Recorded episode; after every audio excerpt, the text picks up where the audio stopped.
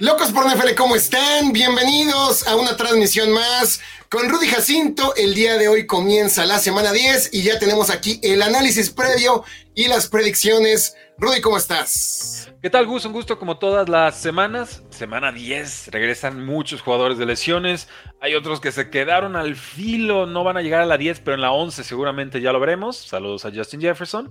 Y pues listo, ahora sí que tenemos un Thursday Night Football un tanto extraño, pero siempre hay un saborcito que le podemos extraer al asunto y sobre todo si somos apostadores. Sí, por ahí una semana 10 con partidos nuevamente muy cerrados, muy difícil de predecir esta semana. No hay partidos tan atractivos, por ahí veo un par, tal vez tres que, son de alta tensión. Hay muchos partidos de la parte media, de la parte baja de la tabla y algunos muy disparejos, pero bueno, para hablar de eso y más estamos por acá este jueves.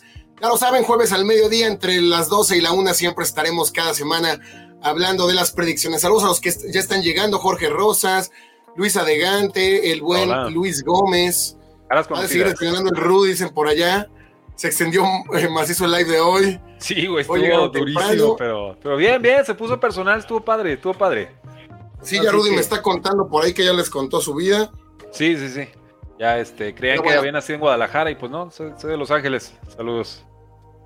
Sí, esa, historia está interesante, Rudy. Ah, ya saldrán varias.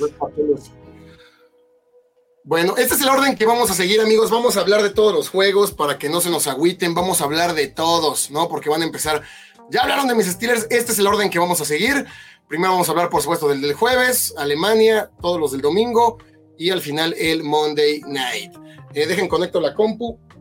Y duda existencial. sí se está transmitiendo. Creo que no se está transmitiendo en mi canal, ¿eh? No sé si se puede activar ahí el, el botoncito. Ay, a ver. Chécale, chécale. Creo que, creo que bailó, pero según yo se puede mandar ya empezado, entonces tú nos dices. Ya, si no, así lo... ya lo estoy mandando. Si no se deja, así lo dejamos. Ya lo estoy mandando, ya lo estoy mandando. Ah, súper bien. La, gente si nos puede decir si ya empezó en precio del éxito, creo que ya. Ya. Bueno, saludos locos, dice por ahí Saúl Flores. Ya regresa McCaffrey. Pues sí, realmente. ¿Se fue? No, se fue a su nivel, pero McCaffrey estaba anotando touchdown toda la semana, nada más que. sí, nunca se fue más bien. Sí, es la cosa, menos de 60 yardas en tres de sus últimos cuatro partidos, entonces yo, creo que ya regresa. Eh, un saludito a los dos, mi buen gusto desde Chalquito, abrazo, saludos de Morelia, Rudy, Go Niners. Hola, hola. Hola, saludos de Barcelona, Europa, abrazo, Pepuyol, que también siempre nos escribe. Qué envidia. Entonces ya todo bien, Rudy, ya... ya ah, ya, dale, dale, dale. Todo listo para el pedazo de partido que es Panteras de Carolina contra Osos de Chicago. En Thursday Night Football con Bryce Young contra Tyson Bagent. Y disfruten lo que después de esta semana creo que Tyson Bagent va de vuelta a la banca y regresa Justin Fields. Pues este duelo lo veo muy impredecible, ¿no? Difícil sacar conclusiones o poder vislumbrar algo cuando los osos han sido tan irregulares. Nos muestran una cara contra los Raiders, corren mucho el balón con Deontay Foreman. Las siguientes dos semanas se olvidan de correr el balón. Contra Santos dan pelea, eso creo que me deja un poco en calma. Contra Santos dan pelea, a pesar de que pierden cinco balones, el partido fue muy cerrado, por momentos lo iban ganando. Cole Kemet que se empieza a establecer como una ala cerrada pues de abolengo ya en la NFL. Y del otro lado, Panteras, que también poco podemos decir, únicamente hay una conexión entre Bryce Young y Adam Thielen. Por tierra con Choba Hobart y Miles Sanders no han encontrado estabilidad. Yo me quedo con los osos simplemente porque han encontrado pues algo con Valiant. No es lo que quisiéramos, no es lo ideal, pero Valiant ha lanzado por ahí pases de anotación, ha sabido mover el balón y ante una defensa de Nueva Orleans que era mucho más complicada que esta defensa de Carolina. Están en casa, cerrado, algo me dice que este es otro de los partidos que podría ganar Panteras. Si lo gana Panteras, por supuesto, no sería sorpresa, pero en el análisis me tengo que quedar con Chicago. Sí, estoy contigo y, digo, para los que les gusta el morbo, las celebraciones de Panteras, mañana vamos a tener a Antonio Ramos de Panthers en español, el que narra literal los partidos en, en vivo. Y entonces si hay victoria, la va a celebrar y si no, va a haber mucho de qué platicar porque el pick número uno global pierda contra Tyson Badge no seleccionado en el draft, con el nivel de los osos en esta actualidad, sería complicado. Y no será todo culpa de Bryce Young. Sinceramente, no creo que vaya por ahí las cosas. Y, este año pues será de aprendizaje porque difícilmente aspirarán a algo importante las panteras. Eh, llegan condicionadas las Panteras, eso sí hay que decirlo. Es una de las mejores unidades, por lo menos estadísticamente hablando, en la protección de pase. Era una, unidad que está permitiendo, como unas 170 yardas por partido, que es bastante bajito en la NFL moderna. Tyson Badgett viene de 3 touchdowns y 6 intercepciones, entonces ese ratio no ayuda mucho a ganar partidos. Pero Panteras no va a tener a su liniero defensivo más importante, que es Brian Burns. Ese que cada que hay oportunidad, todos los equipos de la NFL lo quieren comprar y Panteras dice no es el jugador que no va a tener Panteras en este juego y creo que ahí eh, es la clave para activar el juego aéreo y el juego terrestre de los Usos de Chicago. Entonces estoy viendo un juego trabadito en el que los dos equipos se van a volcar en el juego terrestre, semana corta, están todavía golpeados, no, no hay mucho tiempo para prepararse. Creo que gana Chicago, pero no lo veo por esos tres puntos y medio. O sea, no le podemos dar punto cinco a Tyson Badge, no, no se puede, no se puede. Entonces, denme a Chicago para ganar, pero voy con, con las Panteras tres y medio para, para cubrir. Sí, yo también me quedo con Chicago a ganar. Lo veo muy cerrado, muy difícil de analizar, muy difícil de poder predecir. Repito, porque ningún equipo ha mostrado estabilidad en lo que ha hecho, como que nadie tiene una identidad de juego. Y bueno, Bryce Young viene de su peor partido, lo cual creo que no nos debería asustar. Al contrario, creo que después de lanzar tres intercepciones y dos pick sixes, pues va a tener que mejorar. Bueno, no, no, hay, no hay, ¿qué más puede hacer? Ha sido la tónica esta temporada, pero, o sea, viene de su juegazo contra Tech, bueno, juegazo entre comillas porque lo saca de sorpresa contra Texans y luego el, tropiezo la semana pasada, ¿no? Pero pues es que esto es lo que hay. Realmente es Bryce Young, Aaron Tillen y, probaditas de Chuba Hubbard, pero sin línea ofensiva, ¿a qué aspiras realmente? Es difícil. Yo también me quedo con Chicago, un duelo que bueno, si, si, lo fallamos nadie dice nada.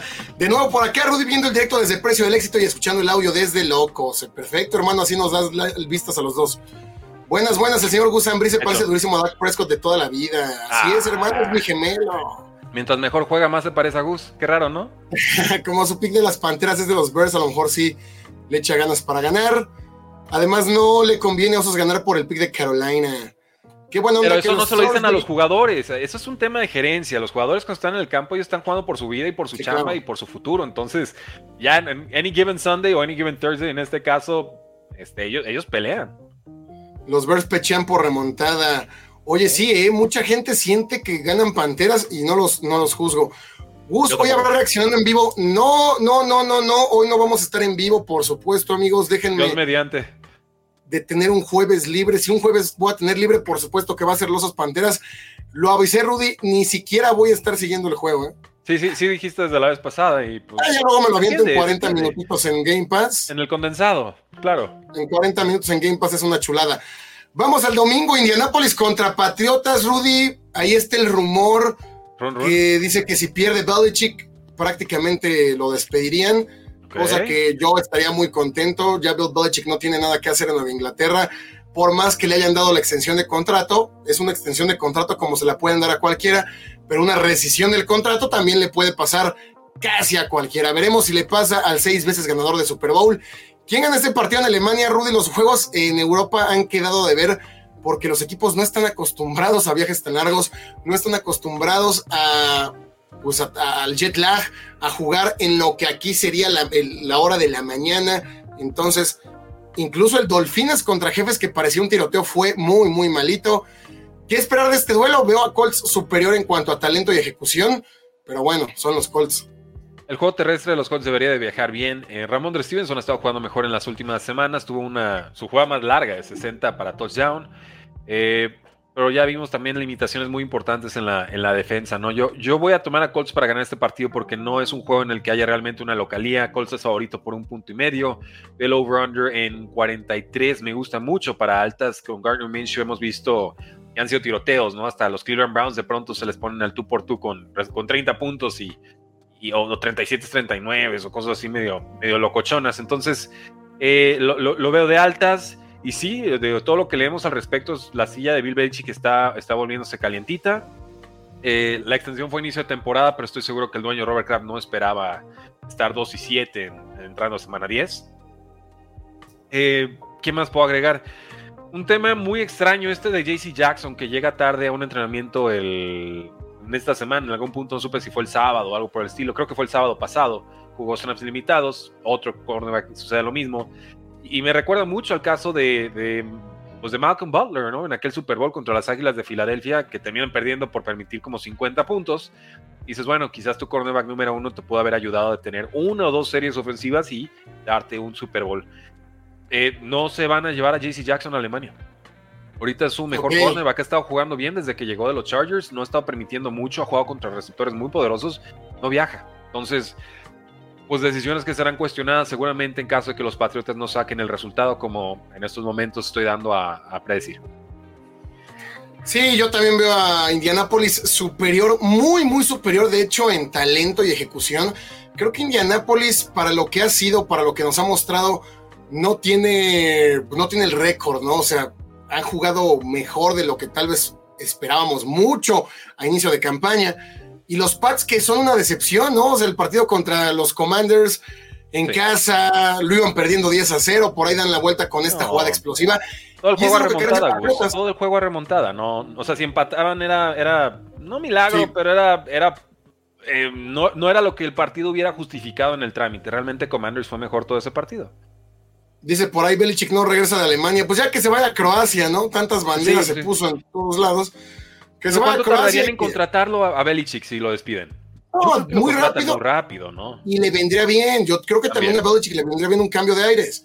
Si quiere alcanzar la marca de Shula, no va a ser en Patriotas. Este equipo no va a tardar una, dos temporadas en, siquiera mejorar algo. Él tiene que llegar a un equipo que ya más o menos esté estable, que haga falta como ese ingrediente extra del coach. De acuerdo. Eh, muchos han dicho de, Chargers, ¿no? Chargers, claro, Chargers. Eh, ¿Sabes dónde lo Me preguntaron ayer, ¿sabes a dónde lo mandaría? Yo lo mandaría a los Giants.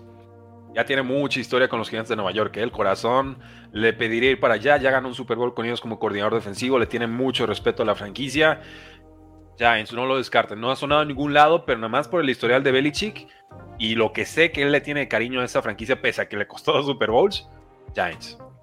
Pero crees que dejen a Dable? Ese es el problema, ¿no? Yo no dejaría a Dable tampoco. Hay, que ver cómo termina Dable, porque también este, yo estoy seguro que si renovaron, a, extendieron a Daniel Jones fue por el voto de confianza de Brian Dable. Si Dable dice no, no puedo trabajar con esto, a, Daniel Jones no lo renuevan. El hecho de que lo renovaran de esa forma tan sufrida y que pusieran entredicho el futuro de Socon Barkley en la franquicia, me hace pensar que Dable dijo sí, sí puedo trabajar con esto. Y eso era un, un error. Entonces, de pronto los, los corebacks son los que terminan costándole la cabeza a los, a los coaches. ¿Despería a Dable? No. Sé que es un buen coach, sé que Buffalo mete las manos al fuego por él, lo estamos viendo con Josh Allen y su baja de nivel, pero no lo descartaría tampoco. Dicen por ahí, Gus, que es de Tidak Prescott, es un primo, pero lejano, hermano. saludos de Guatemala, saludos, el mejor de tres juegos en México, sí, ganamos el Azteca tres veces. Bueno, no, no sé. Rudy, a los Pats les conviene seguir perdiendo. Perder es ganar, ganar es perder. Lo, ha sido mi lema desde semana 5 ya de esta temporada. Eh, ni de pedo corren a Belichick. A mí me sorprendería mucho que lo corrieran a media temporada. Yo creo que tendrían que esperar al final.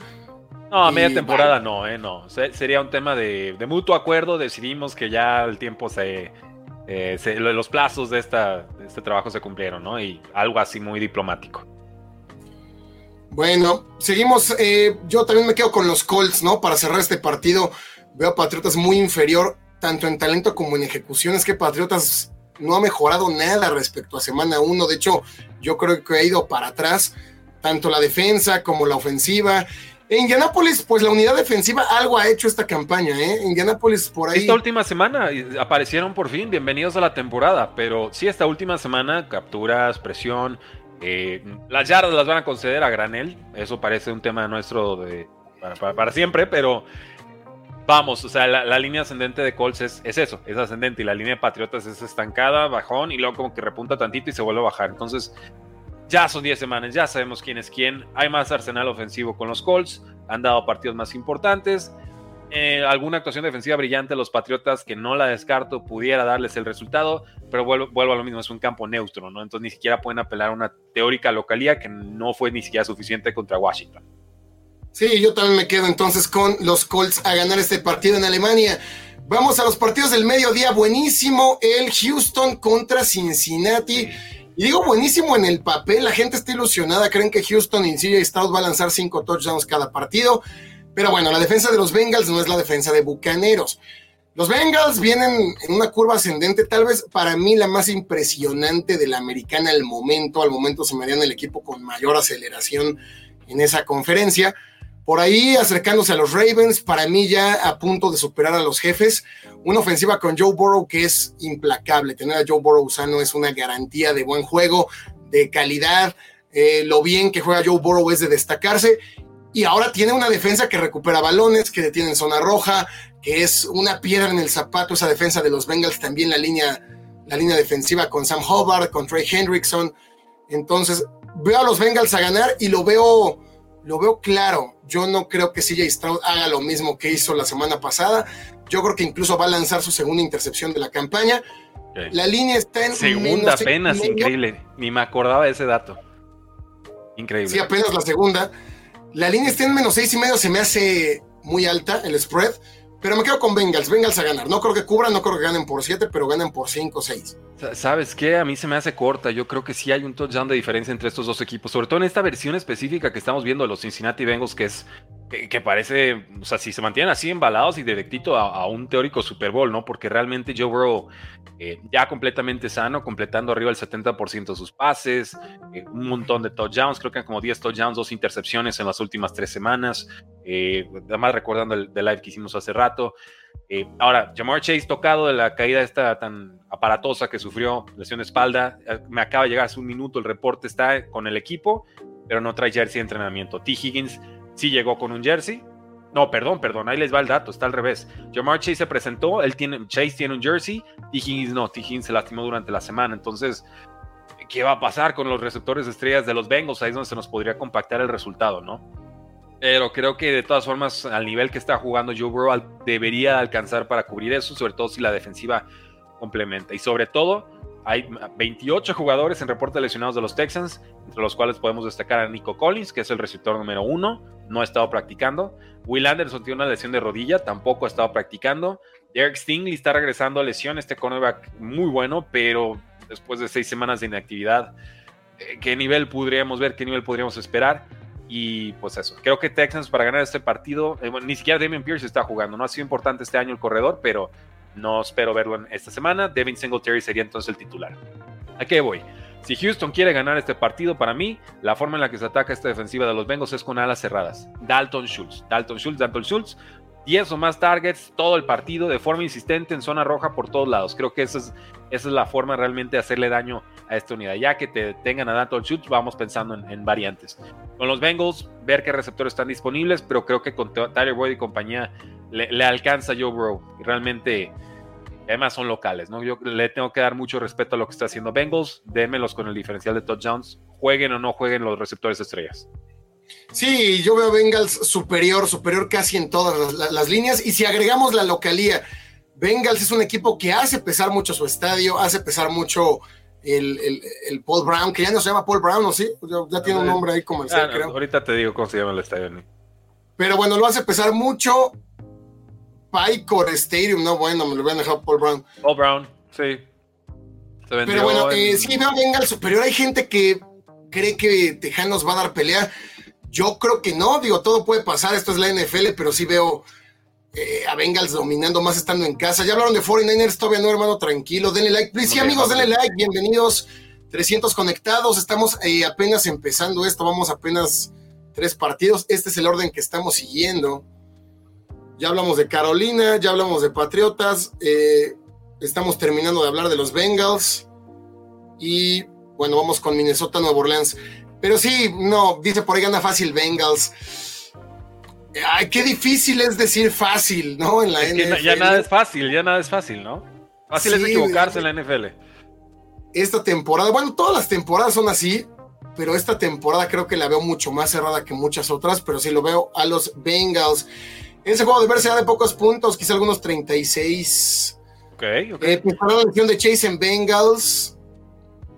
Sí, no, claro, que va a pesar. Es un receptor top 3 en la liga, ¿no? Está, creo que está Terry Hill, está AJ Brown. Y así abajito, abajito, abajito, de lo que llamamos de temporada sería Jamar Chase, a espera de que regrese Justin Jefferson. Entonces, y claro que va a pesar. Pero vamos, Joe Burrow es un quarterback que te eleva el nivel de los compañeros, no es necesariamente el que dependa de un receptor, por más que se llame un, un Jamar Chase. Ya vieron el hospital de Houston, medio equipo lesionado. Justamente es lo que comentaba Rudy. Y sí, mira, dado ese factor, pues yo creo que sí cubriría en todo caso Bengals por 7.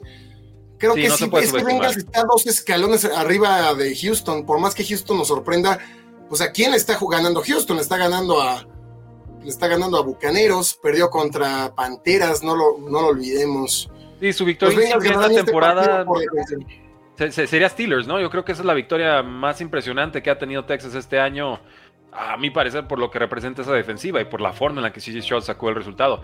La cosa es que Bengals viene con defensa más débil que Steelers, sí, pero agárrate que el ataque es un trabuco. Saludos a Coacalco, están cuestionables Chase y Higgins. Si no juegan Texas, tiene más posibilidades. ¿Eh? Bueno, vamos al Minnesota contra Santos. Y bueno, aquí también veo el mismo efecto que el efecto CJ Stroud, donde como Joshua Dobbs sacó el partido en contra de Falcons, mucha gente se está yendo por vikingos en los picks. Rudy, lo veo cerrado, lo veo para cualquiera, no lo veo como una decisión que diga que, que arriesgado, ¿verdad? Porque Nueva Orleans también ha sido muy deficiente en toda la temporada, sufrió contra unos osos que regalaron cinco balones. Recupera cinco balones y ganas por siete puntos, es que algo hiciste mal. Sí. Pero Em, veo a Nueva Orleans mejorando. Pasos cortos, pasos pequeños, pero esa defensa de Nueva Orleans está mejorando y el ataque con Derek Carr también. Ya no están poniendo en riesgo tanto el balón. Y desde que involucraron a Timeson Hill, pareciera coincidencia, pero que desde que le empezaron a dar el balón para lanzar, para correr, ha sido mucho más estable. Yo me quedo con Nueva Orleans porque se conoce más el equipo, porque tiene mayor química y porque tampoco veo a Joshua Dobbs sacando partidos cada semana, Rudy. ¿Tú cómo lo ves? Estoy contigo, Gus, y de hecho tus impresiones son confirmadas por la, plataforma de picks que uso cada semana, que es ESPN.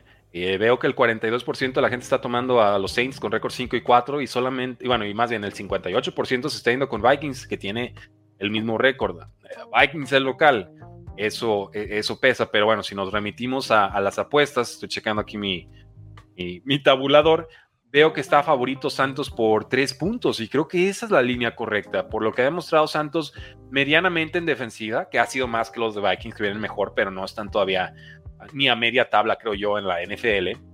Y en ataque en zona roja, los Santos han estado resolviendo muchos de sus problemas, eran anémicos en zona roja. Dices, es que con Tyson Hill ya encontraron respuestas, sí, es tal cual, es, es, ahí sí hay una causalidad. Llega Tyson Hill, pasa, corre, hace un poquito de estragos, confunde lo suficiente, insisto, no me parece un jugador extraordinario, pero es multifacético y lo aprovechan de esa forma y, consiguen anotaciones. Derek Carr se ve más cómodo, Chris Olave ya tuvo su pasecito de touchdown. No apareció Michael Thomas la semana pasada, pero ha sido productivo y constante esta temporada de forma discreta. Alvin Camara no se los tengo que presumir, o sea, saben a qué juegan, saben en qué están haciendo. Hace tres semanas no les pude haber dicho eso. Claro que la llegada de Joshua Dobbs, la forma en la que ganan, todo entusiasma, pero Vieron acá Makers, todavía no regresa Justin Jefferson. Eh, por ahí también el, receptor KJ Osborne tampoco estará disponible. Entonces es Jordan Addison, es Brandon Powell, es TJ Hawkinson y lo que te pueda dar Alexander Mattison que no, sí, que no convence esta temporada, ¿no? Denme a los Santos, creo que va a viajar bien esa defensiva y tendrían que ganar por tres o más puntos. Sí, yo también veo a Santos superior. Por ahí dice eh, Luis que poníamos el comentario que él pues ve vikingos con más méritos, que gana vikingos. Lo estábamos comentando en el live anterior y dije, bueno, vamos checando los calendarios de los dos, pero está, está bravo el juego, ¿no? Nada más le voy a apostar más al Cora que lleva ahí toda la temporada que al que se acaba de bajar del avión. Dice Dreamer, lo de dos no es verico, hay que ver lo que hizo en Cardinals. Sí, amigos, nos estamos pasando en vivir del momento. Está bien que vivimos en el tiempo presente y sobre Fue un momento bien bonito, Gus. Disfruta el momento, es lo único que tenemos sí, sí es el momento. Sí lo fue, pero me encanta el comentario porque recordemos yo, Joshua Dobbs pierde el trabajo de titular en Arizona. No lo manden a Vikingos porque Vikingos lo hubiera querido y anhelado y deseado. Eh, nos anuncia por ahí Rich Gannon que va a dejar de ser Dobbs el titular y dicen vamos a sacarle lo que nos den. Entonces pierde el trabajo de titular porque en Arizona lo estaba haciendo muy mal. Ese partido recordemos que fue contra Falcons y los Falcons pues son los Falcons, amigos. Los Falcons perdieron un Super Bowl ganando por 25 puntos. Entonces, los Falcons iban a perder este juego. Me quedo con Santos. Te escucho, te escucho. Estamos, estamos en lo mismo. Le daría un poco más de crédito a Dobbs porque creo que ni Tom Brady te levantaba ese equipo. Realmente era. Estaba bien complicado el asunto. Y te dieron la señal clara. Venden a DeAndre Hopkins. Bueno, lo terminan cortando. Fue cortado o cambiado, bien me acuerdo. Fue cortado, ¿no? Antes de que empezara la temporada. Entonces, pues ya desde ahí te están diciendo que no quieren competir a nada. Con Car, que están esperando a ver si Kyler sí, si Kyler no. Y luego se te lastima James Conner. O sea, tú ves que cómo iban compitiendo los Arizona Cardinals. Y cuando se lastima James Conner, no, pues ya, adiós y gracias, ¿no? Entonces, le doy su crédito, su mérito, empezó a tener entregas de balón, no vas a aguantar con ningún mal equipo teniendo entregas de balón, o sea, ahí se te borra cualquier posibilidad de ganar partidos, pero también le reconozco que ha sido bombero con Titans y cumplió. Ha sido bombero con Arizona y creo que dentro de sus capacidades y lo que era ese roster, cumplió, así, discretito. Mira, le ganó a Dallas y con eso nos hizo un favor al mundo. No, eso, y luego va, se baja el avión y le gana eh, con remontada y con entregas de balón lo que ustedes gusten y manden. A ver, este hombre tiene algo. No es de coreback titular, no es de Super Bowl, pero estas, estas actuaciones le están ganando tener vida en la NFL por los próximos 12 años. Tú necesitas una temporada así como titular bomberito y se queda la idea de que, ah, este nos saca la chamba y si no me creen, ahí está Trevor Taylor. Fue titular con Buffalo 2015, 2016, ex suplente de los Ravens, del Practice Squad y, y ahí sigue. Y te juega dos partidos y el tercero se lastima. Pero ahí sigue porque la NFL sabe que cuando entra te va a dar algo, te va a dar más que, no sé, un Tommy DeVito. Sí, el tema es ya sin el factor sorpresa, ya estudiando a Dobbs, ya viendo el tape, ¿no? Todo lo que corre, porque seamos sinceros, lo más, lo más asombroso de Dobbs fue cuando escapaba. Por ahí puso un par, tres pases buenos, pero esa no fue la tónica del partido. La tónica fue el corriendo por su vida. Se comió a Michael Vick, lo dijimos ayer en los galardones. Tuvo escapadas impresionantes que también Falcons no le puede poner un espía, es que lo de Arthur Smith es ridículo. Arthur Smith no, debe seguir en la NFL. No hace el más mínimo ajuste, parece que el güey está jugando acuérdate, mal. Acuérdate del partido contra Will Levis, su debut.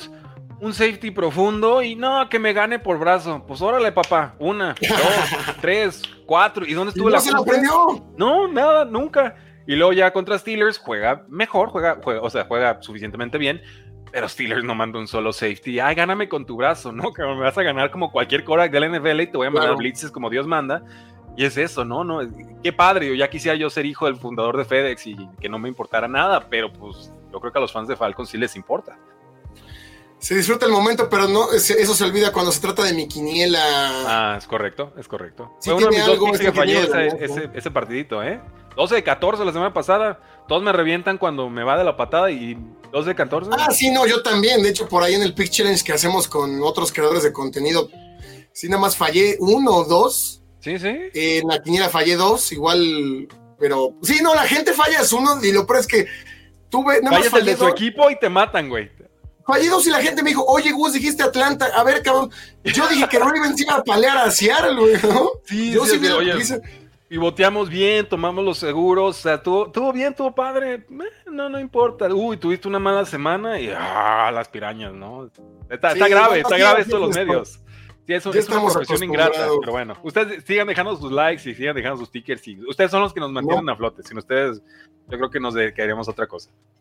No me digas eso de Dobbs, Gus ya lo metí en el fantasy. Dice por que, es, es bye week, está complicado. Sí, sí, se vale jugarlo como, como quarterback 2 de calibre medio, totalmente.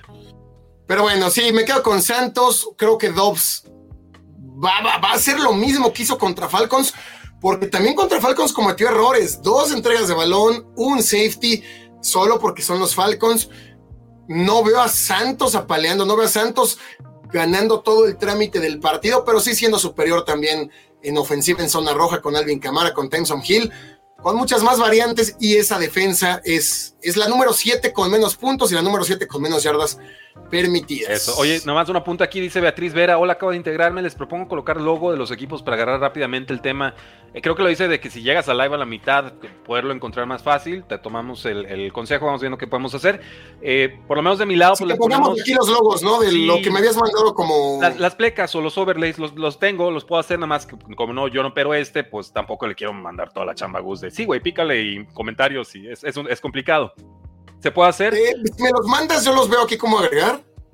Le damos, le damos, le damos. Y este, y también ponemos de pronto marcas de agua, no marcas de agua, marcas de tiempo en, algunos de nuestros lives. Entonces, ya cuando está en postproducción, le picas al que quieras y Y funciona, pero es muy buen consejo y, gracias. Sí, hay que ponerlo, sin dudas. Eh, bueno, vamos al siguiente, que es Green Bay en contra de Steelers. Yo no veo como Jordan Love, que batalló tres cuartos contra la defensa de los Rams. Unos Rams que no jugaron a nada, o sea, hubo varios partidos en los que nadie jugó a nada la semana pasada, Cardenales, Seattle, Rams, justo los tres de la misma división. Esa división, güey, anotaron seis puntos y se comieron 80. Pero bueno, no veo cómo si Jordan Love batalló con Rams pueda con la defensa de Steelers, Steelers en casa, mejorando Kenny Pickett, dando pasitos de bebé, pero dándolos. Pero cuarto, de cuarto, bebé, Kenny Pickett, por quarter, Kenny Pickett. No, pues oye, pero eh, son cuatro cuartos. Está padre que Tommy salga y lo defienda. No, pues ya vieron los estadísticos en cuatro cuartos. Sí, güey, pero esto es de cuatro cuartos, no de un cuarto. Entonces, ¿y qué hiciste en los primeros tres para tener que llegar a pedir milagros en el cuarto cuarto? Es una larga historia. Los, los head coaches de pronto son más políticos que head coaches. Pero así, yo no estoy tranquilo con el desarrollo y la madurez de Kenny Pickett en estos momentos. O sea, no, los fans de Steelers sí, va. Yo creo que Tomlin le da chance, pero tampoco es que esté así que casado y convencido de que es con él. El coordinador ofensivo no ayuda. Y pues los berrinches de George Pickens no están mal encausados. O sea, es cierto. Soy importante. Te ayudo a ganar partidos. He tenido juegos de más de 100 yardas tres veces esta temporada. Porque si regresa Deontay Johnson ya no existo, ¿no? ¿Por qué me borran de esa forma? Quizás sus formas son incorrectas, pero el fondo de lo que dice está bien, y el mismo Tomlin lo dijo. Está bien, qué bueno que lo reclame. Quiero jugadores que se sientan responsables del éxito y la victoria de este equipo. No es tema para mí. Entonces, pues sí, que las, divas y los receptores estrellas y Steelers, ah, ¿cómo les pasa? Pero Tomlin sí sabe manejar ese tipo de, de, situaciones. Generalmente esos receptores son problemas cuando salen de Steelers. Y con esto quiero decir que voy a tomar a Steelers para ganar y para cubrir.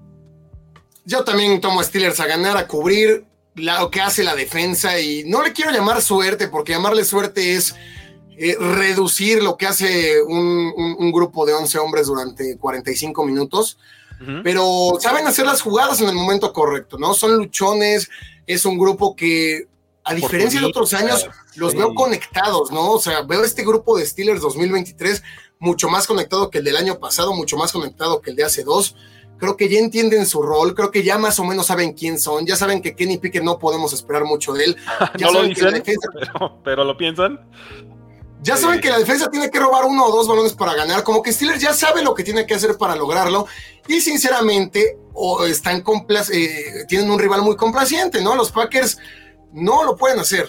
Los Packers al día de hoy con Jordan Love se ve muy pesado, se ve muy lento en el terreno muy lento en toma de decisiones, eh, por momentos desorientado. Regresó Aaron Jones, ganó por ahí más de 150 yardas, eso puede complicar por momentos, pero ante esa línea defensiva de Steelers, veo a Steelers ganando. La línea de puntos, Rudy, está en... Menos tres Steelers. y medio. Ya, bueno, tú la tienes tres y medio, yo la sigo viendo en tres en una casa apuesta, eh, con over-under de 39, y ya sabemos que con Steelers siempre hay que irnos a las bajas, entonces eh, tú, lo dijiste, esa es la clave. Si Packers quiere sacar este resultado es corriéndole a la mala defensa terrestre que tiene Steelers con Aaron Jones, que por fin se ve sano después de su lesión de semana 1.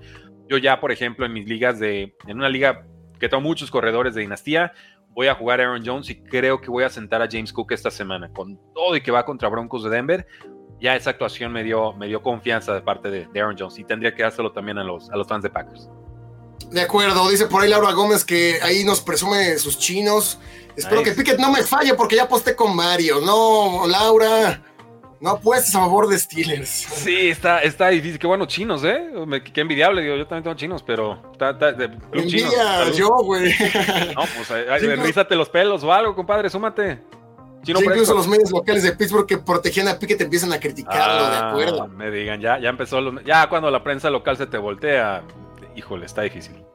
Pobres Steelers draftean excelentes receptores, pero siempre acaban volviendo los loquitos. Si algo pasa ahí en Steelers y es la cultura de la diva, yo le llamo así, la cultura de la diva, donde pones al, jugador encima de la institución, donde un George Pickens lo dejas que hable toda la pretemporada, que es el mejor receptor del NFL y todo esto, no, no le pones un hasta aquí y empieza a suceder lo que sucedió con Claypool, lo que sucedió con Juju, lo que sucedió con Antonio Brown, lo que sucedió con Mike Wallace, lo que sucedió con, con todos, ¿no? Salvo Dionte y Johnson, que tiene una ética de, trabajo distinta. Ok, sí, sí, sí. Pero sí, no. Pero le saca mucha producción. y cuando salen, dejan de producir. Entonces tampoco es que todo esté mal de Tomlin, porque es fácil criticarlo. El hombre sabe gestionarlo, es un coach de jugadores, ¿no? De que el jugador se sienta cómodo y que sea el mismo, no es de pronto como el sistema más acartonado, militarizado de Bill Belichick, que también funciona, pero son personalidades distintas y culturas muy, muy distintas. O sea, lo que hace Tomlin sí puede funcionar, pero también hay que saber meter ciertas restricciones. Tú dices, ah, lo de las divas y demás. Por ejemplo, para mí la línea innegociable y párale de contar, y esto no puede volver a suceder, fue cuando Antonio Brown se estuvo grabando en el vestidor, ¿no? ¿Te acuerdas? Que fue sí, claro. y Tomlin lo trató medio de manejar. O sea, pero eso es información confidencial. No, no puedes grabar así mientras están. Sí, en playoffs, además, y Tomlin hablando mal de no sé quién. Exacto, cosas que se dicen después de ganar. No se pueden ventilar esas cosas. Ahí sí, cuello. Pero de que el jugador salga y diga soy el mejor, órale, qué chido. Y me lo vas a demostrar o nomás va a ser puro pico, ¿no? Y, lo que sea acá, en Chase Claypool estaba. Chase Claypool. No, ese güey ya, ya valió. No, este. George Pickens lo estaba, lo estaba a su manera demostrando en una ofensiva francamente patética, ¿no? Entonces, bueno, si receptor que no es diva, no es buen receptor, parece ser la, tónica de, nuestros tiempos. Y, y pues a ver qué sucede. Pero, pero sí, o sea, démosle su justo crédito a Tomlin de que pues sí, muy raros y todo, pero realmente se descomponen cuando salen, no cuando entran. Dicen por allá, denle like al directo Gan Steelers. Sí, amigos, 400 conectados, bienvenidos. Estamos hablando del Steelers contra Packers. Por favor, denle like, ya saben que de esa manera llega más gente en vivo y más gente lo recomienda a YouTube porque YouTube dice, oye, este contenido le está gustando a la gente, lo voy a recomendar a más personas, así que por eso sirven los likes, no nada más. Y también, también nos dan de comer con los likes. sí, denle like, si no pueden donar dinerito, pues denle like. Eh, TJ Watt hará su propio touchdown para asegurar el partido. Bueno, vamos con el Tennessee eh, contra Perdón, nada más aprovechando, ¿eh? Hoy así literal, acabando esto en 15 minutos, voy a terminar la historia de TJ Watt, precio del éxito. Les va a gustar, les va a gustar. Les adelanto que el muchacho estaba bien traumado con el éxito de su hermanito JJ y de su hermanito Derek, que aunque ustedes no lo crean, el mejor de los tres atletas será el del medio, Derek Watt. Ah, cabrón. se las dejo. Ajá, les va a gustar la historia, van a tener que verla. Por eso, ¿cuándo sale Rudy? ¿Siguiente semana? Yo creo que la siguiente semana, por ahí del jueves, viernes, debe estar saliendo. Suscríbanse ahí al canal de Precio NFL y búsquenlo en Twitter, en Twitter, en, en TikTok. También en Twitter, ahí estamos. Ahí lo subimos. Y en Twitter también. Saludos, Seis Ramírez, abrazo. ¿Cómo sigues, hermano, de la derrota de tus Bills? Te vi ahí muy consternado el domingo. Bueno, Tennessee contra Tampa, qué partido tan feo, Rudy, nos lo saltamos. No, no, no, ¿cómo crees? Se me ocurrió por accidente brincarme el Giants Raiders en el video de Pix con Rodrigo Solorza, ¿no? Este, y un, y un, canijo se suscribió al canal. No, qué falta el respeto, cómo se atreven, con qué, qué producto de gallina. Yo de, brother, brother, tranquilo, fue accidente, o sea, no, no fue intencional. Eh, sí lo hubiera pensado, pero no soy capaz de ignorar un partido nada más porque está feo, ¿no? Entonces, no, sí hay que darle, darle tantito amor al partido si quieres, tantito amor. Sí, es broma, es broma, ya saben que aquí hablamos de todo. Titanes contra eh, Tampa Bay, bueno, Titanes que está mostrando esta cara distinta con Will Levis, ¿no? Una, una ofensiva mucho más explosiva, demostrando que el problema pues era Tannehill y hiciera Malik Willis, no puede ser que cambias a un jugador novato y de repente DeAndre Hopkins se convierte en DeAndre Hopkins de hace cuatro años, ¿no? Eso te muestra que Ryan Tannehill estaba muy limitado y que también Malik Willis lo estaba. ¿Cuál es el problema? Pues que fue un factor sorpresa en contra de los Falcons. No sabíamos qué esperar de él. Para mí, Malik eh, Willis es one trick pony, ¿no? Un pase lo más largo que puedas. Es preciso. Lo vimos contra Steelers. Es un quarterback preciso que lanza bien, encuentra bien a sus receptores cuando están libres. Pero la defensa de Tampa Bay se me hace una unidad eh, mucho más interesante, ¿no? Ahí con Devin White. Creo que falló, faltó en contra de Tejanos una detención, lo que hizo CJ Stroud faltando 40 segundos es imperdonable para cualquier defensa. Pero en este partido, estando en casa, lo veo muy parejo. Tomo Tampa Bay únicamente por ser la, la mejor defensa de las dos. Sí, eh, estoy contigo. Realmente Baker Mayfield hizo lo suficiente para ganar ese partido contra Texans. Ya si te lo remonta el Korak novato con 6 segundos en el reloj, pues qué, qué doloroso, ¿no? Pero eh, yo sí creo que hay derrotas que marcan y y me da la impresión que esta pudiera ser una derrota que marque ya de forma definitiva la temporada de los Bucaneros, ¿no? Que no logran agarrar aire, no logran realmente sacar resultados importantes desde hace tiempo, desde la semana de descanso prácticamente.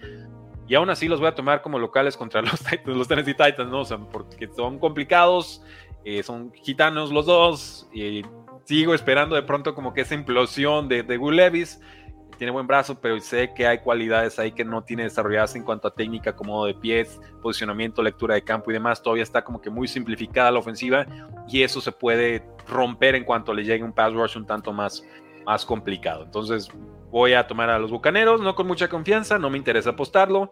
Box favorito por un punto, over-under de 39 y medio y del ejército lo podemos ver bien en el partido. Sí, yo también me alejaría por completo de esa apuesta, la veo sí para cualquiera. Si ganan los Titans y los Titans dominan, tampoco sería, ay, no, no lo veíamos venir. Es que es un partido tan parejo, los veo en la misma línea. Creo que ambos equipos los pondría en la misma canasta de la temporada el día de hoy. De hecho, Titanes con una curva ligeramente ascendente y Bucaneros que no se encuentra. La verdad es que lo decíamos la semana pasada, hay que empezar a predecir la NFL más por un análisis técnico, por un análisis de la NFL misma, donde, donde un equipo no puede mantenerse consistente todas las semanas. Em, no digo que los Titans sean el equipo más consistente, ni mucho menos, pero estando en Tampa Bay, viniendo de un partido que también puede motivar mucho, Baker Mayfield mejorando, encontrando hasta Kate Otton, el ala cerrada empieza a lucir como una ala cerrada de verdad. Rashad White Gracias, gracias. Rashad White que también comienza a, pues, a explotar. Creo que Bucaneros puede aprender mucho de esa derrota en contra de Tejanos. Veo por ahí a... Em, eh, ganando a Tampa Bay por poquito, a penitas. Repito, yo tampoco tomaría las apuestas. Gracias a los comentarios Fair Show, gracias hermano por lo que, por el comentario Víctor Martín. Dicen por ahí, go, mis Go Box van a ganar pese a que Mayonesín va a lucir como nuestra secundaria da pena. Sí, que ya es el preentreno, la mayonesa, dicen. Ese es justamente el café con mayonesa, el preentreno. Oh, creo que si lo desarrollan puede tener un techo por encima del promedio. Yo también creo. Dicen hay cosas malas y luego está Malik. Café con el. Ahí está lo del preentreno. Un parlay de 14 todos de Money Line. No, hermano, mejor regálame el dinero a mí. Sí, no, yo lo, podemos tirar mejor. Mi Rudy, si te saltas el Atlanta, Arizona, nadie se da cuenta, créeme. Voy Titans. Ah, mira, si ustedes me dicen Titans, no los debato está para cualquier Les damos la bendición y no pasa nada, ¿no? O sea, se entiende, dices, bueno, tienen el mejor porque estamos aquí, tenemos que decir algo. Sí, sí, o sea, y, la loca, yo siempre le voy a dar un voto de, desempate o un criterio de desempate a la localidad. Este, vamos, ahí de localías a localías, quizás con Chargers eso no importe, pero Tampa Bay, el calor, e, e, eso sí, tiene que viajar el otro equipo, o sea, sí, sí influye. Bueno amigos, este es el orden que hemos seguido. Empezamos con los Bears, ya hablamos de Pats Colts, ya hablamos de Houston Bengals, ya hablamos de Minnesota Nueva Orleans, de Green Bay contra Pittsburgh, de Tennessee contra Tampa y vamos ahora sí a los Niners. Llegamos. Bienvenido a toda la gente que está preguntando. Arráncate Rudy Niners en contra de Jacksonville. Vienen ambos de semana de descanso y veo muy difícil que Niners suma cuatro derrotas al hilo. Sí, pero ya tiene tres, entonces realmente las otras tres ya, ya están registradas y nomás necesita una. Y no vemos difícil que pierda un partido, ¿no? De pronto, de pronto cuando digo, ah, es que nadie ha perdido siete partidos, pero ya vienen de seis, entonces pues ya no hay que pensar en esos seis, ya nada más falta uno, ¿no? Sí, eh, está 50-50 la sí, ya, ya, ya, llegaste, ya estás al filo de hacer historia negativa. Eh, gran partido. Gran partido de dos muy buenas defensas, unos Jacksonville Jaguars que van en un ascenso muy notorio con récord 6 y 2, con un juego terrestre con Travis Etienne que no me parece espectacular, tiene jugadas grandes, pero sigue debajo de las 4 yardas por acarreo, pero el volumen es, es incuestionable. Evan Engram, Calvin Ridley, Christian Kirk, creo que todavía no regresa Say Jones, es una lástima, me gusta mucho como jugador. Y, y, Trevor Lawrence jugando muy seguro, jugando realmente dentro de sus posibilidades que son muy, muy altas, pero no teniendo que salirse de un esquema. Realmente está, saben a qué juegan, están cómodos va a ser buenísimo el duelo de las trincheras. Realmente esa línea defensiva de San Francisco contra la línea ofensiva de Jaguars es, es donde creo se podría definir este partido. Por contra, Rock Purdy, ¿qué tan, ¿qué tan sano va a llegar? ¿Qué tan concentrado va a llegar? ¿no? Ya regresa Divo Samuel, ya está practicando sin problemas. Perfecto. Trent Williams no está listo, el tackle izquierdo, uno de los mejores de la historia, no va a estar para este partido. Eso es un enorme problema contra un Josh Allen que se sabe mover por toda la línea de golpeo Jaguars realmente no es una unidad que se distinga por capturar a los mariscales de campo, pero sí por generar presión y sí por incomodar mucho a los receptores. Entonces, bueno, Nayuk, Tibo Samuel, George Kittle, qué tan sano va a estar Christian McCaffrey, lo decíamos, racha de touchdowns, qué padre, qué bonito, pero llevas menos de 60 yardas en tres de estos últimos cuatro partidos. Sigue siendo factor por aire, pero necesitan establecer algún tipo de juego terrestre que le quite algo de presión a Brock Purdy y entonces no se vea tan presionado, obligado a hacer pases que en semanas recientes han terminado en, entregas de balón. Entonces, Qué lindo juego, gran reto. La localidad de Jacksonville, por supuesto que pesa.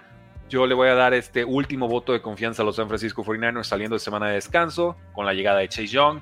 Creo que la línea defensiva va a aparecer, la secundaria ha sido adecuada. Creo que ya con los efectivos sanos en ataque podemos y debemos tomar a San Francisco en este partido. Jaguars está haciendo muy bien las cosas, no sería ningún detrimento perder este, este juego, pero creo que San Francisco con todos sus problemas todavía está un peldañito por delante. Entonces yo, yo apelo a esa semana de descanso, a que era más un tema de, de, salud, de sentirse frustrados, de no poder jugar con plenitud de condiciones y que San Francisco sacaría este resultado que abrió menos uno San Francisco y ya está en menos tres, over-under de 45. Sí, yo también me quedo con San Francisco. Estas victorias de Jaguares, y preguntan por allá, los chapanecos no les parecen sobrevalorados. No, a mí sí no, a mí no, ¿eh? No, no, esa defensa es de, de veras. sí, yo creo que sí, pero las victorias no me han gustado mucho, ¿eh? O sea, bueno, victoria es victoria. Pero contra Santos, por ahí sufrieron de más. Eh, una, o sea, como que Trevor Lawrence tampoco está fino, no lo ha hecho bien. Está, no, yo, yo ah, ah, está en un modo game manager, pues, o sea, no, no, si lo comparamos contra la expectativa es que Trevor Lawrence es el nuevo Andrew Locke, pues no, no, no está jugando así ni, ni le busquen, ¿no? Pero te está ganando partidos, está jugando cómodo. Y, entonces cuando tenga que hacer más, ahí sí veremos si, y lo puede ofrecer. Y yo creo que sí, porque digo, lo de Trevor Lawrence en colegial fue extraordinario y, y le dio un rumbo y un sentido a esta franquicia. Eh, hasta el momento no se ha requerido más y tampoco está Say Jones para formar formaciones de tres receptores. Jamal Agnew es, es, es bueno, tenía un equipo de especiales Say Jones realmente lo vimos en semana 1, la química era inmediata, que Calvin Ridley también mucho y se cae entonces Christian Kirk, ¿no? Entonces no está la ofensiva en su mejor momento, eh, creo yo. No, no, o sea, no tacharía a Trevor Lawrence porque no está explotando para 300 yardas y dos touchdowns por semana. Muchas entregas de balón, ¿eh? Por ahí, mira, contra Steelers tuvieron tres, dos de ellas en zona roja. Al final, Steelers en ese partido con lluvia, pues se vio muy inferior. De hecho, Jaguares, repito, a pesar de esas entregas, ganó. Contra Santos también por ahí dejando un poco de dudas. Si no suelta el balón Foster Moreau, ese partido se hubiera ido a tiempos extra. Eh, contra Colts creo que sí fueron completamente dominantes. Y anteriormente también contra Bills. Eh, sí, este equipo de Jaguares se me hace que le falta algo, le falta ese ingrediente extra para empezarlos a colocar realmente como un equipo contendiente por ahí Travis Etienne ha hecho mucho, ¿no? Para mí se me hace que al revés no se habla mucho de lo que está haciendo Travis Etienne en jugadas explosivas, saliendo también a recibir. Eh, lo de Pero es, un, volado el muchacho, o sea, es una carrera de 20 yardas o uno de 3. ¿Sí? Mm, así está bien difícil como seguir moviendo las cadenas. Le está funcionando, le están dando volumen, está sano, funciona. O sea, realmente en ofensiva es un equipo terrestre. Y entonces, pues Trevor Lawrence se tiene que convertir en una especie de Alex Smith. No digo, disculpa. Sí, y justamente por eso, justamente por eso es que yo tomo a ganar a los 49ers. Creo que viniendo de semana de descanso, replanteando lo que es la temporada, por momentos se pusieron abajo en la división con Seattle. Afortunadamente para ellos, todos en la división perdieron y perdieron gacho en esta última semana 9. Y confío en Kyle Shanahan en su diseño y llamado de jugadas. Creo que este descanso llegó en el momento preciso. Brock Purdy ni es tan bueno para no lanzar intercepción las primeras cinco o seis semanas, ni es tan malo como por eh, lanzar intercepción en las últimas tres que ha jugado. Entonces, creo que hubo replanteamiento, va a haber eh, una defensa, línea defensiva también distinta de, los 49ers con Chase Young. Creo que la presión que van a poner sobre Lawrence va a ser descomunal. Y justamente hablando de que Trevor Lawrence no está siendo tan fino, no está siendo tan cuidadoso incluso con el balón, me quedo con 49ers, amigos. Ok, últimos apuntes, porque este es uno de los dos juegos que vamos a hacer previa para, para Mundo NFL. Ya publicaron la primera. Eh, línea ofensiva de 49ers. Eh, se ha comportado bien. Obviamente, lo de, lo de Trent Williams es importantísimo. Tackle derecho, Colton McKivitz ha permitido seis capturas esta temporada. El resto de los lineos de la NFL han permitido solamente una. Entonces, por, ahí, por ahí hay una coladera y creo que la va a explotar mucho eh, Josh Allen. Eh, la defensa de 49ers también está, está ruda, ¿no? 17 y medio puntos permitidos por, por, partido, aunque se nos han venido desinflando un poquito.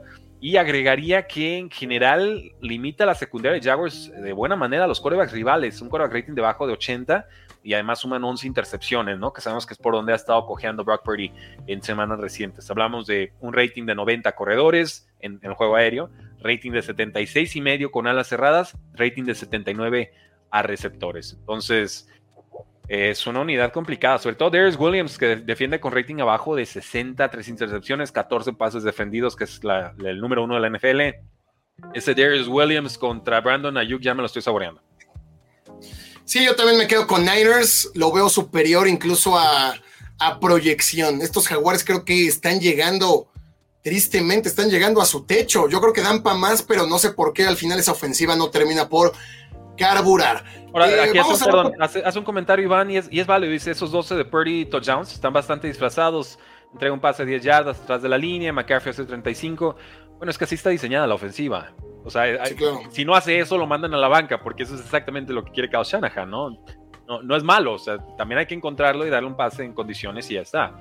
No son los pases de 60 yardas de Justin Herbert, pero lo está ejecutando el sistema a un altísimo nivel.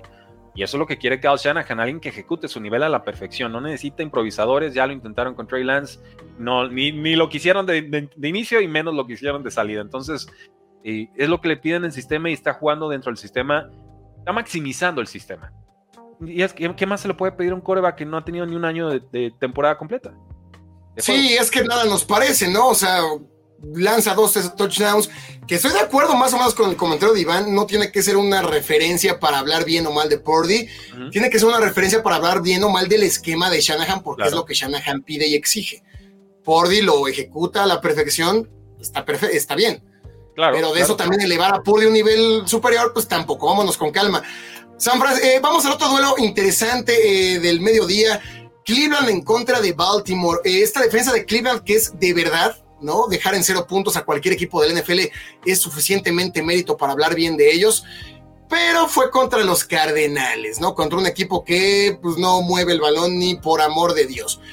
En ofensiva me queda mucho a deber todavía el equipo de Browns. Dishon Watson no tuvo, no, no, no podemos evaluarlo en este duelo en contra de, Arizona, ¿no? Tuvo muchas, muchas complacencias por parte de la defensa, un balón rebotado que le cae en las manos a Mari Cooper y tuvieron el balón todo el partido porque el Arizona no existió contra Baltimore y jugando de local Ravens es una cosa completamente diferente. Veo a Ravens ganando, ganando fácil este juego, lo veo ganándolo cubriendo por los siete puntos. Sí veo a Ravens ganando por al menos un touchdown. Eso que te hacen por tierra, no hay manera de, contenerlo, ¿no? Si no es con Gus Edwards, es con Keaton Mitchell. Y yo creo que en este partido veremos mucho más a la mar improvisando. Es un partido en el que van a estar sobre él. Veo a Lamar ganando muchas yardas por tierra. Ahora sí métanlo al fantasy. Lo veo escapando, volviéndose loco por tierra, teniendo que encontrar las formas de evadir esa defensa. Y del otro lado sí veo la defensa de los Ravens limitando a Deshaun Watson. Lo gana, lo gana Baltimore. Estoy contigo, es el otro partido al que le vamos a hacer previa con Mundo NFL y aquí todo tiene que partir de la defensa, ¿no? Ravens número uno en puntos por juego permitidos. Browns número uno en yardas por juego permitidas. Baltimore permite el quarterback rating más bajo de la liga, el cuarto mejor en porcentaje de pases completados que permite, y además son solamente 5.4 yardas las que permite por intento de pase, que es por, bastante lo, más bajito de la NFL. Normalmente vemos como unos 6 altos, 7 bajos. Eh, pero Baltimore presiona en 38% de sus snaps, ya tiene 35 sacks y es número uno de la NFL en ese sentido. Sabemos que a Sean Watson le gusta aguantar mucho el balón y creo que eso lo va a pagar caro en este jueguito. Los Browns son número 6 en capturas y el segundo mejor equipo que presiona en la NFL. Por donde lo vean, duelazo de defensivas y entonces nos tenemos que ir al costado ofensivo del balón quién puede responder más en ataque y creo que ahorita la respuesta es clarísima, ¿no? Sean Watson encontró a Mari Cooper, lo, hace muy importante para 137 yardas y nadie más se le acerca a 100 yardas a la deriva, a la redonda, ¿no? Entonces, pues, ¿cuál es el plan de juego? Es a Mari Cooper y a Mari Cooper y a Mari Cooper. Un juego terrestre que a veces aparece, pero realmente no está siendo eficiente y contra Baltimore creo que menos lo va a hacer. Y entonces va a depender del hombro y del brazo de Sean Watson y creo que ahí la defensiva de Ravens en estos momentos tiene toda la de ganar. ¿Qué tendrá que hacer Baltimore? Cuidar mucho el balón, nada de esas entregas de balón, esos fumbles en la, detrás de la línea de golpeo, por tanto juego terrestre. Y, realmente con eso, con Mark Andrews y un poquito de Safe Flowers, yo creo que, que, Cleveland estaría perdiendo este partido. Sí, si fuera un partido normal, si sucediera lo que hemos visto, que pocas veces eso pasa en la NFL, pero si fuera normal que cada equipo mostrara lo que ha venido mostrando, Ravens tiene que ganar y cubrir. Repito, yo sí veo a Ravens ganando por siete por el factor estar en casa, lo que nos ha mostrado Ravens ante Leones, ante Seattle. ha sido espectacular. La defensa de Cleveland es distinta, los conocen, es juego divisional, se están jugando el orgullo por acá, le van a pagar a la mar, le van a robar al menos un balón, Rudy, yo creo que pueden ser incluso dos, al menos uno va a entregar, creo que podrían ser dos. Vamos a ver un Lamar teniendo que improvisar un poco más con Miles Garrett encima de él, pero lo veo aún así ganando. Veo ganando Ravens porque también del otro lado de Sean Watson pues, no termina de cuajar. Vamos a verlo mucho más exigido y bueno, si Lamar va a entregar un balón, Dishon Watson creo que va a entregar dos. Sí, justo te iba a preguntar, ok, Lamar, ¿cuántos esperamos del otro lado? ¿no? Va, a ser un juego trabadito y, sí pareciera que una de las dos defensas va a terminar de, decantar este resultado. Ojo donde Cleveland saca este juego, ¿eh? Nos abre por completo el panorama de la AFC Norte, pero no es mi predicción entrando a semana 10. No, ni yo, pero si lo ganan se pondría mucho mejor oh, el, desorden por allá. Oh, sí. Atlanta contra Arizona, Rudy regresa Kyler Murray, tal vez regresa James Conner contra, contra unos Falcons que ya lo dijimos, perdón, eh, pues sí, contra, se vieron muy mal, es que se ven mal cada semana los Falcons. Eh, me quedo con Arizona por el regreso de Murray. Me quedo con los Falcons porque pues más o menos sabemos a qué juegan y no es que sean malos, es que realmente toman decisiones muy muy extrañas. Se ha visto mejor la ofensiva con Taylor Henneke. Eso, eso sin lugar a dudas. Pero ya veo muy alicaído Arizona. Eh, eh, insisto, Falcons realmente me, he quedado en ese barco porque han sido rivales muy malos, pero aún así encuentran formas de perder. Favoritos a domicilio, un punto y medio. Es bien tramposa esa línea. Normalmente tres puntos o menos a domicilio es, es una línea que no quieres tomar, pero creo que van, deberían ya de regresar a Villan Robinson y con eso te alcanza para ganarle a Arizona veremos. En general, el roster de Arizona es, inferior. Claro, Murray viene de lesión, no sé en qué nivel vaya a estar, entonces es como un voto en contra de calma y a ver este, qué química encuentra, porque ni siquiera es el mismo roster que encontró hace apenas un año, ¿no? Antes de su lesión. Sí, Falcons, pues es un, es un equipo que ya sabemos qué da. Da algo en ofensiva, no mucho, no lo que podría dar con tres jugadores seleccionados top 10, ¿no? Drake London, Kyle Pitts y Villan Robinson pero te da algo, ¿no? Como que ya sabemos qué esperar. Aquí la incertidumbre está del otro lado, no sabemos qué esperar de Kyler Murray, y sin Kyler Murray sabemos que Arizona no existe. Si no llegara a jugar Kyler Murray, es un, ahora sí que es un juego de no pensarse. Sí juega. Pero con Kyler Murray, más allá de lo que te da de esa, te va a dar mucho de lo que te dio Joshua Dobbs. Y Falcons no fue para frenar a Joshua Dobbs. Te va a dar mucha improvisación, pero principalmente te da un tema de motivación yo creo que por eso me quedo con Arizona. Te da el tema de, bueno, ya tenemos, aunque sea un quarterback decente al frente. Me quedo con Arizona en la sorpresa. Es sorpresa. Yo también creo que si sucede lo que hemos visto, debería ganar los Falcons. Pero bueno, no todo en la NFL es así cada semana. Y que así sea, ¿eh? O sea, yo como patriota necesito que Cardinals suba y que Giants gane un partido con Tommy DeVito. O sea, necesito que los de abajo vayan despejando el camino porque ahorita, ahorita me estorban. necesito que vayan ganando. Dicen por allá, eh, pero Murray llevó casi un año fuera. Hemos visto que los jugadores regresan bien de esta clase de lesiones. Recordamos a Dak Prescott cuando pues, se rompe el pie, ¿no? En esa jugada lamentable contra Giants en 2020. Regresa en 2021 y juega como nadie su primer partido en contra de Bucaneros. Juego que de hecho tuvieron que haber ganado. Entonces, eso de fuera de ritmo no lo compro. Hemos visto muchos jugadores que regresan de lesiones y regresan como si nunca se hubieran ido. Sí, Dios, sí pasa, con lesiones de rodilla o Aquiles y demás, sí hay, sobre todo el de rodilla, el ligamento cruzado anterior, que es el caso aquí, eh, sí puede haber un año más lento y en el siguiente ya que, que, mejoren. Más que nada porque no le terminas de tener toda la confianza del mundo al pie. Aunque todavía tienes presente el yo ya sé que está sana la rodilla, pero qué tanto voy a confiar al hacer cortes, ¿no? Sobre todo, no es tanto en línea recta, sino al momento de hacer movimientos laterales cuando, cuando puede falsear la rodilla o sientes que puede falsear la rodilla. Así lo, he escuchado escrito, afortunadamente no he tenido lesiones de ese tipo, pero vamos, son, son muy recurrentes ese tipo de comentarios.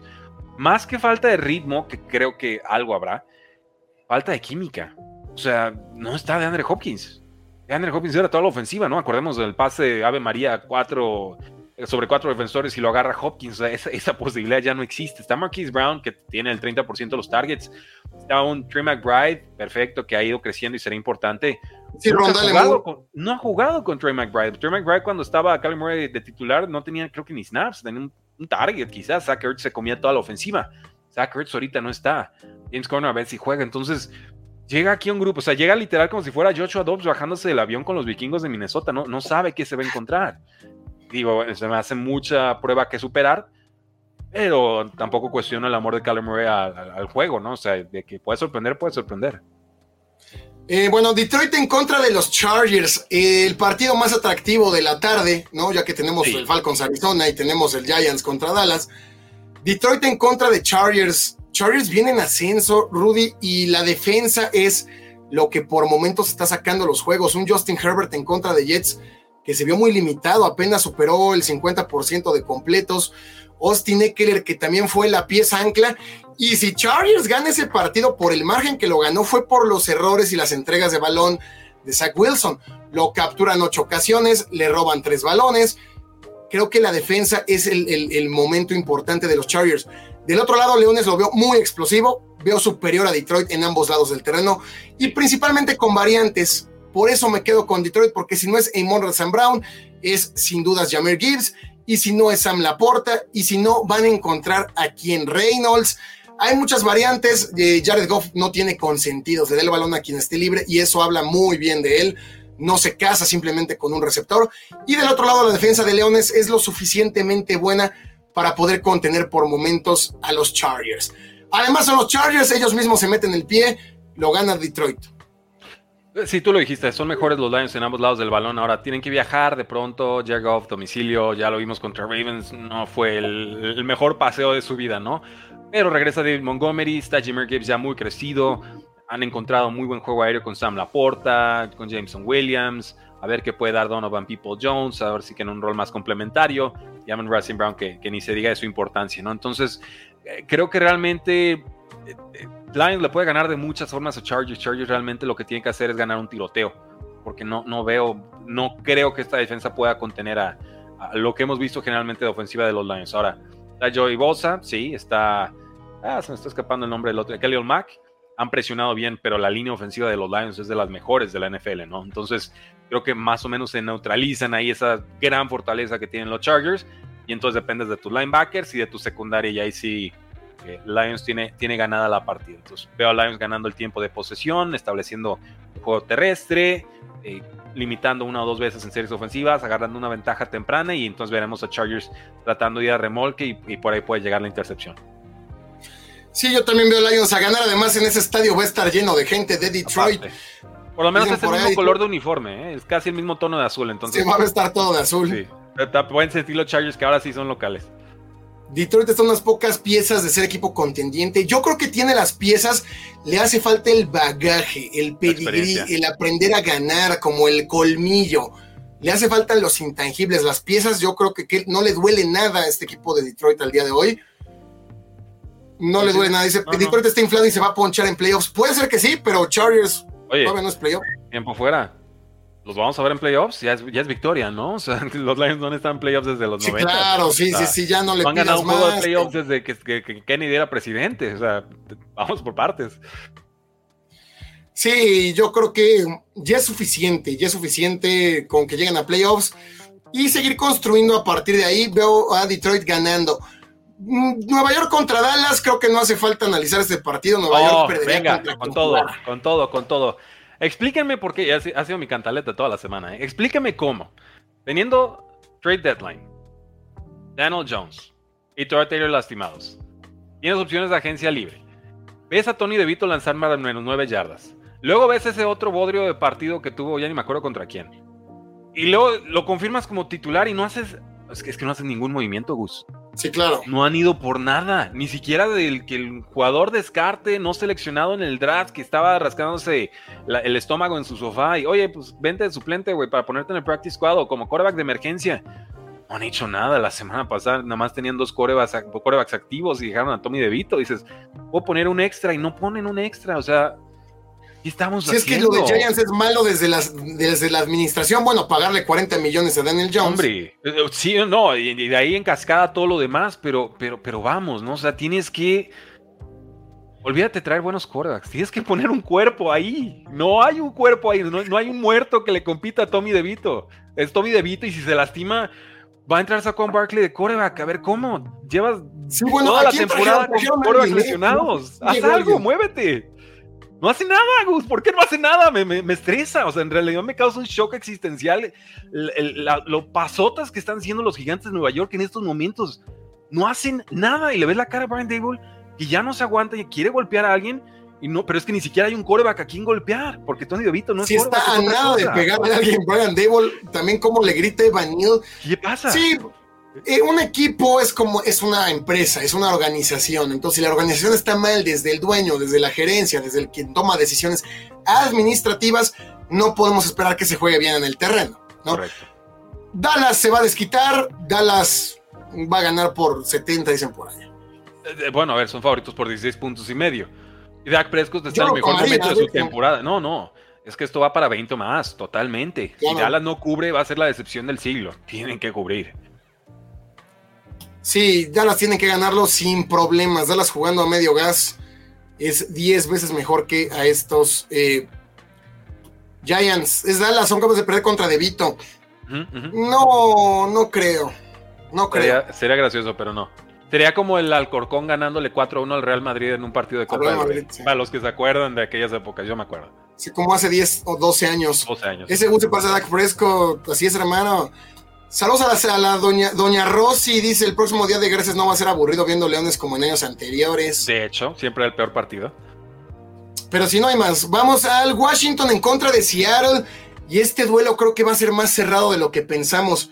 El equipo de, de, Washington con Sam Howell, con Eric Bienem en ofensiva, ha mostrado cosas interesantes. Y Seattle es un equipo que se complica por ellos mismos. Gino Smith no está fino. Lo va a ganar Seattle. Tiene que estando en casa, eh, la pelea por la división sigue viva, pero no esperemos que sean superiores por mucho. Recordemos que este equipo de Seattle sufrió hasta contra Panteras. Sí, tienes toda la razón. Gino Smith no está en un momento dulce. Tiene el arsenal, tiene los corredores. De pronto la línea ofensiva en los tackles le, han fallado esta temporada, pero vamos, es para que Gino muestre más. Y ahorita, ahorita no lo está, no lo está mostrando. ahorita la ofensiva no carbura por la toma de decisiones de Gino Smith. Puede mejorar si no lo ha mostrado, pero ahorita depende de él. Washington tiene todavía pass rushers. No resintió la baja de Chase Young, no resintió la baja de Montez. Yo por eso tomé a Patriotas la semana pasada. Dije, por lo menos van a tener una semana de adaptación, no van a encontrarse en línea defensiva. Y no, nada, como si nada. Igual Patriotas te, concede mucho, pero yo no vi ninguna deterioro en línea defensiva de Washington la semana pasada y no veo por qué contra Seattle sea el caso. Sam Howell es el segundo coreback con más yardas aéreas de la temporada, ¿lo sabías, Gus? Sí, sí, no. Solamente eh. detrás de Tua y delante de Patrick Mahomes y de Josh Allen y de, de, Jalen Hurts. No está jugando mal, está jugando bien, de hecho. Muy capturado, su línea ofensiva es, mala. Pero, pero vamos, te da un techo de producción bastante importante y creo que se está ganando todo el derecho a ser coreback de Washington la próxima temporada.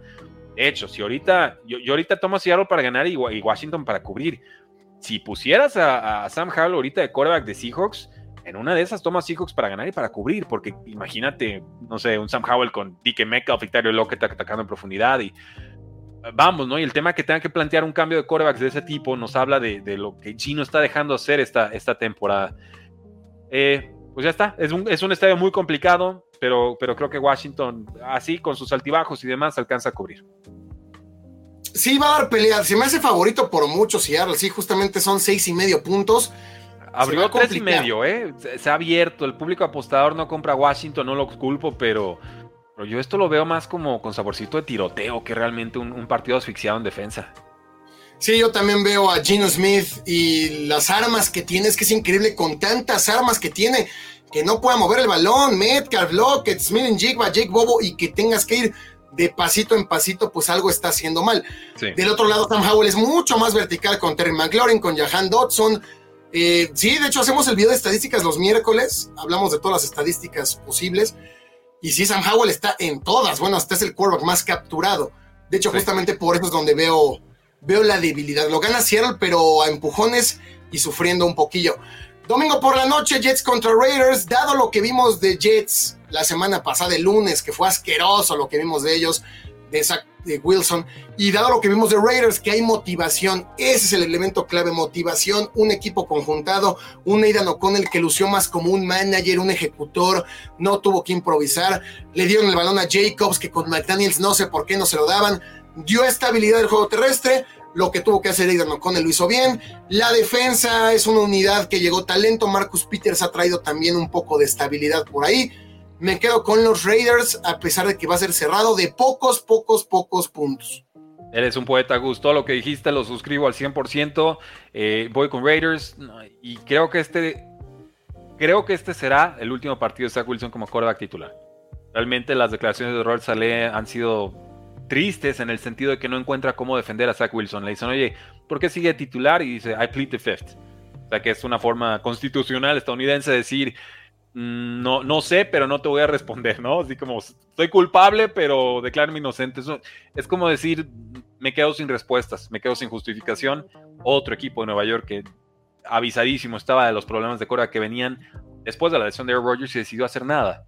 ¿No? dices, bueno, por lo si otro equipo necio, qué coraje que con esa defensa. Es, es que el partido del lunes que estuvimos en vivo es una frustración que la defensa hace las jugadas grandes, presionan a Herbert. Sos Garner se está matando en medio del terreno, CJ Mosley, todo el mundo está haciendo lo suyo para que venga Zach Wilson. Ahora sí que a cagarse en el trabajo de la defensa. Qué frustración ser defensivo de los Jets, hacer jugadas grandes y que perdiste el partido por los balones que entregó la ofensiva. no perdiste y por equipos especiales. No perdiste porque te superara Justin Herbert, no perdiste porque te superara Austin Eckler, Perdiste porque tu ofensiva te pone constantemente en situaciones para perder y eso lo va a aprovechar los Raiders. Raiders va a empezar a jugar con el librito, nada más.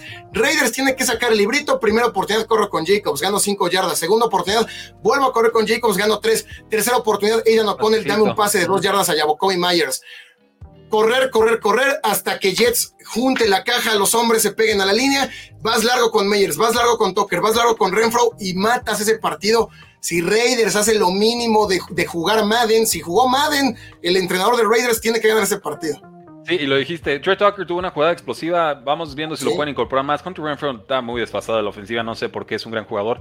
Eh, y dicen, bueno, la línea ofensiva de Jets no existe. Efectivamente, no existe. Max Crosby, ¿no? Creo que él, se va, él solito se acaba el partido. Está, está entonadísimo, está jugando muy bien. La ofensiva ya apareció. La defensa de Raiders no es especial, pero con un poquito de pass rush y un par de entradas de balón eh, y sobre todo en casa, ¿por qué no pensar en otra victoria de Las Vegas? Dicen por allá de la que se salvó Rogers. No, pues se salvó, de ninguna. De las tres jugadas que tuvo, le pegaron en dos y en una por escapar fue cuando se lesiona. Así es. Pero recordemos, esas primeras tres jugadas de Rogers, de las primeras tres le pegaron en dos y en una se lesionó. ¿Cuál de qué cuál se salvó? De nada se salvó. No, nomás bien rapidito le cayó el, asunto. En la cara de Sale lo decía todo. Pero pues él es el necio, él es el necio y no sé qué orgullo está protegiendo. Ahora, es que me, equivoqué, me equivoqué, ya aprendí, ya, cambié. Los corebacks cuestan trabajos a los entrenadores, ¿no? No hay que casarse de más si no es ahí. Hay que buscar variantes y había tiempo para muchos. A ver, ahí estaba Carson Wentz. Hombre, si no funciona Carson Wentz, pues no funcionó Carson Wentz, pero oye, por lo menos Pero al menos te mueres intentándolo. Lo ahí estaba Joshua Dobbs. Díganme que Joshua Dobbs no gana un par de partidos con esta defensa. Sí, claro. Ahí estaba, Jacoby Brissett. Bueno, no quieres pagar una tercera ronda por él. Vamos buscando otra subsistencia. Gardner Minshew. James Winston. Estaba James Winston. Hay varios suplentes que te pueden. Vamos a. Ve por un Brian Oyer, ¿no? O sea, hasta un Brian Oyer lo prefiero a un Zach Wilson. En serio, en serio, no por mucho, pero lo prefiero. Por lo menos tiene experiencia. Tampoco, Rudy, tampoco. No, no, saquen a Jack Kenny del retiro. ¿Dónde está Blake Bortles en, los Chiefs? O sea, un teléfono, algo, algo, algo, algo. Y estos equipos de Nueva York se conforman con nada. Qué triste. Sí, recordemos el año pasado y hace dos que estaba Mike White, pero es que Mike White exhibía a Zach Wilson con el mismo grupo. Mike White se veía mejor un pick número dos global. ¿Cómo se atreve a dejar en evidencia a Zach Wilson? No, que se vaya a los Dolphins. Órale, pues sí, ahí está. Bueno, y por último, lunes por la noche me encanta. Me encanta porque son dos equipos que los veo prácticamente al nivel Bills contra Broncos. Los Bills, todo lo bien que hablemos de Bills es crédito, ¿eh? Todo lo bien que hablamos de Bills es crédito por lo que llevan dos años haciendo, ¿eh? Bills esta temporada no ha mostrado nada, lleva cuatro partidos deplorables. Giants, que tuvieron que haberlo perdido si no hay una mala llamada de los oficiales. Patriotas que les gana. Bucaneros que nomás porque Baker Mayfield es Baker Mayfield, pero ese partido estuvo muy cerrado. Y este último contra Bengals, que el resultado no muestra el dominio que tuvo Cincinnati. Bill se acerca porque Cincinnati tenía el partido ganado. Cincinnati se sentó sobre la victoria a la segunda mitad. A ver, Cincinnati dijo: si me anotas un touchdown, vuelvo a jugar. Si no, mientras no tengo por qué. Anotó un touchdown, se acercó con Kincaid, sueltan el balón. Borrow te liquida con pases largos. Ni siquiera te liquida a lo, Tom Brady, quemando el reloj. Te liquida metiéndote tres puntos y alejándote en el marcador. Broncos ha mejorado, Russell Wilson se ha visto un poco mejor, un poco. Creo que le va a hacer daño a la defensa de Bills porque cualquiera le hace daño a la defensa de Bills.